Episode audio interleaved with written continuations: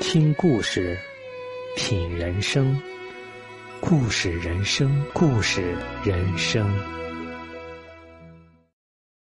今天故事的作者是台湾的林立明。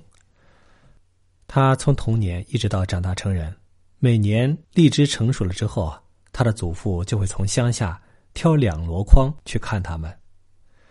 后来，当作者长大成人之后，荔枝不再珍贵。跟祖父的感情也就淡了。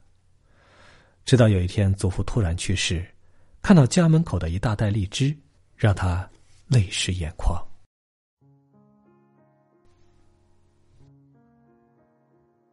我祖父可以说是个苦命人，生下来就没了父亲，后来他母亲改嫁了。祖父没有受过教育，不识字，做过佃农、人力车夫，以及其他出卖力气的工作。我们都管祖父叫阿公。早在我出生以前，父亲为了工作，已经搬离台中的老家，定居在新竹县偏僻的山城竹东。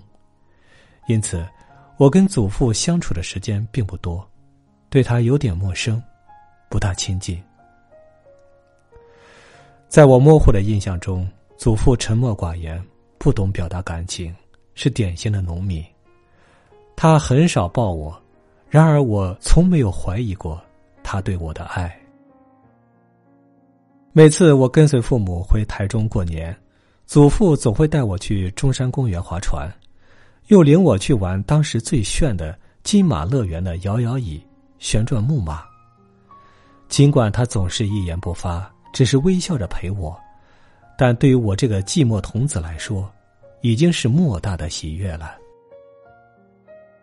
祖父种了几棵荔枝树，每年六七月荔枝收获，他总会挑选最大最甜的留下来，装满两箩筐，用扁担挑着，搭乘约三个小时的火车，来到我们所住的小镇，给我们尝尝他辛苦耕种得来的甜美果实。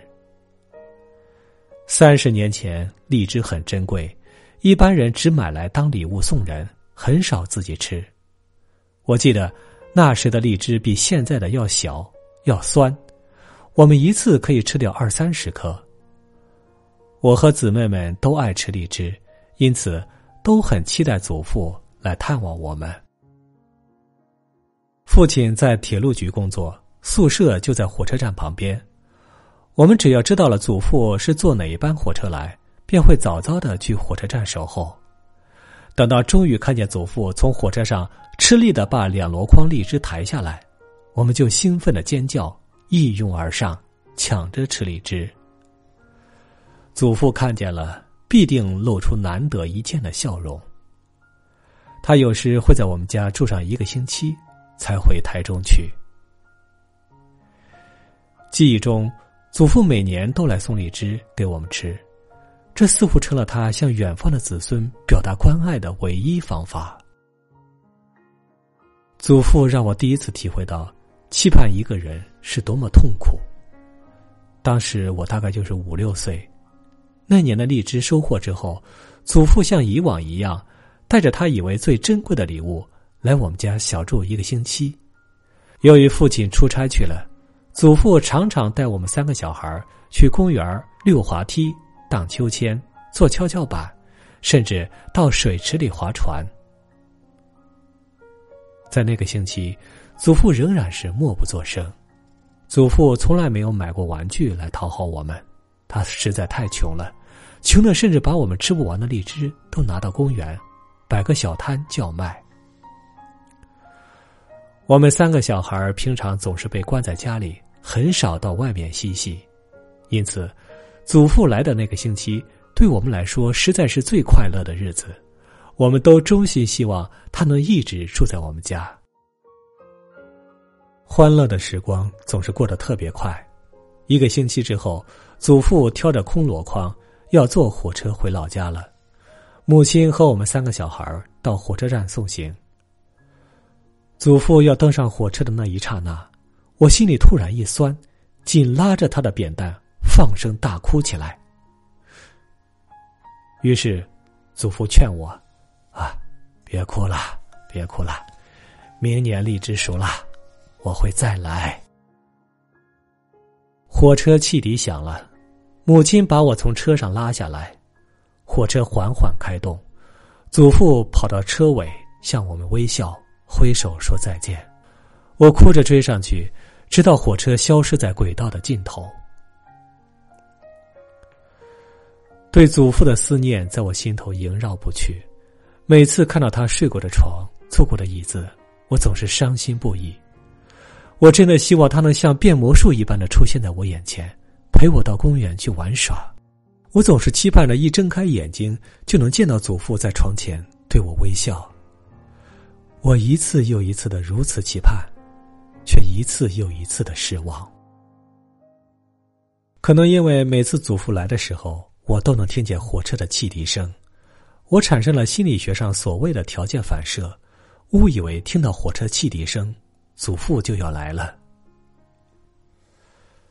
失望了几天以后，我终于明白，并不是一听见火车汽笛声，祖父就会出现。幼小的心灵第一次领悟到了痛苦的滋味。我们最热切盼望的事物，往往不会如我们所愿的出现。以后数年，祖父还是以他最熟悉的方法表达关爱，送荔枝。后来，台湾的荔枝产量大增，即使祖父不送荔枝来，我们也能吃到又大又甜又便宜的荔枝了。随着年龄增长，我越来越没有兴趣随祖父去公园玩了，而祖父明白了以后，就再也没叫我们去公园。渐渐的，祖孙之间的情感距离越来越大，远的就像新竹与台中之间的距离。我念大学二年级那一年的六月，祖父因为哮喘病猝发去世。他是在他最爱坐的那把椅子上过世的，面容安详。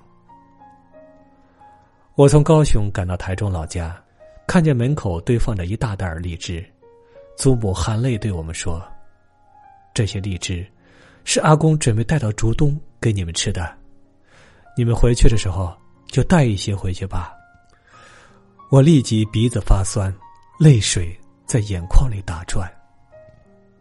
原来，祖父知道去世之前，还是没有放弃对子孙的关爱。他早已经知道荔枝不再是珍贵东西。但是，对一个不识字、没有钱、不懂如何表达情感的老农民来说，每年挑两箩筐亲手栽种的荔枝来给孙子们吃。